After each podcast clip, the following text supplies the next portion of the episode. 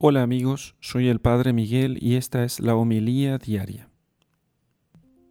Lectura del Santo Evangelio según San Mateo capítulo 7 versículos 6 y versículos 12 al 14. Dijo el Señor, No deis a los perros lo que es santo, ni echéis vuestras perlas delante de los puercos, no sea que las pisoteen con sus patas y después, volviéndose, os despedacen. Por tanto, todo cuanto queráis que os hagan los hombres, hacedlo también vosotros a ellos, porque esta es la ley y los profetas. Entrad por la entrada estrecha, porque ancha es la entrada y espacioso el camino que lleva a la perdición, y son muchos los que entran por ella. Mas, qué estrecha la entrada y qué angosto el camino que lleva a la vida, y pocos son los que lo encuentran. Palabra del Señor.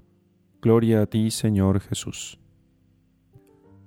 Queridos hermanos, un día le preguntan los discípulos a Jesús, Señor, ¿son pocos los que se salvan? Tremenda pregunta, terrible respuesta. Jesús en ese momento no le contestó directamente, sino que le dijo, esfuércense por entrar por la puerta estrecha, porque muchos intentarán entrar y no podrán. Y en este Evangelio es, nos deja esta respuesta como más clara. Qué angosta es la puerta, qué estrecha la senda que conduce a la vida, qué pocos son los que entran por ella. La vida es como un camino que acaba en Dios, un camino corto. Corto comparado con la eternidad. Importa entonces que al llegar se nos abra la puerta y podamos entrar a la vida eterna. Dos caminos, dos actitudes en la vida puede haber. Buscar lo más cómodo y placentero, mm, darle al cuerpo todo lo que busque, huir del sacrificio y de la penitencia, o bien buscar la voluntad de Dios, aunque cueste, tener los sentidos guardados y tener el cuerpo a regla con límites, bien entrenado. Podemos vivir como peregrinos que llevan lo justo y se entretienen poco en las cosas porque van de paso. O podemos quedar anclados y presos en la comodidad, en el placer, en los bienes temporales utilizados como fines y no como simples medios.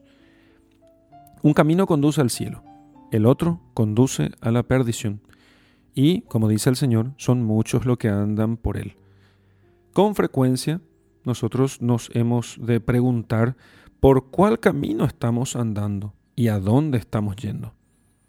¿Nos dirigimos derechamente al cielo? ¿Vamos a Dios? Aunque eh, seguro que no van a faltar caídas, derrotas a veces, debilidades o flaquezas.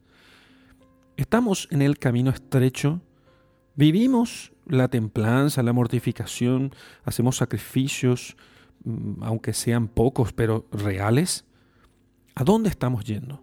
¿Cuál es realmente el fin de nuestros actos? Entonces, muchos viven persiguiendo fines inmediatos, sin orientar su vida al fin último, que es Dios, que debe determinarlo todo.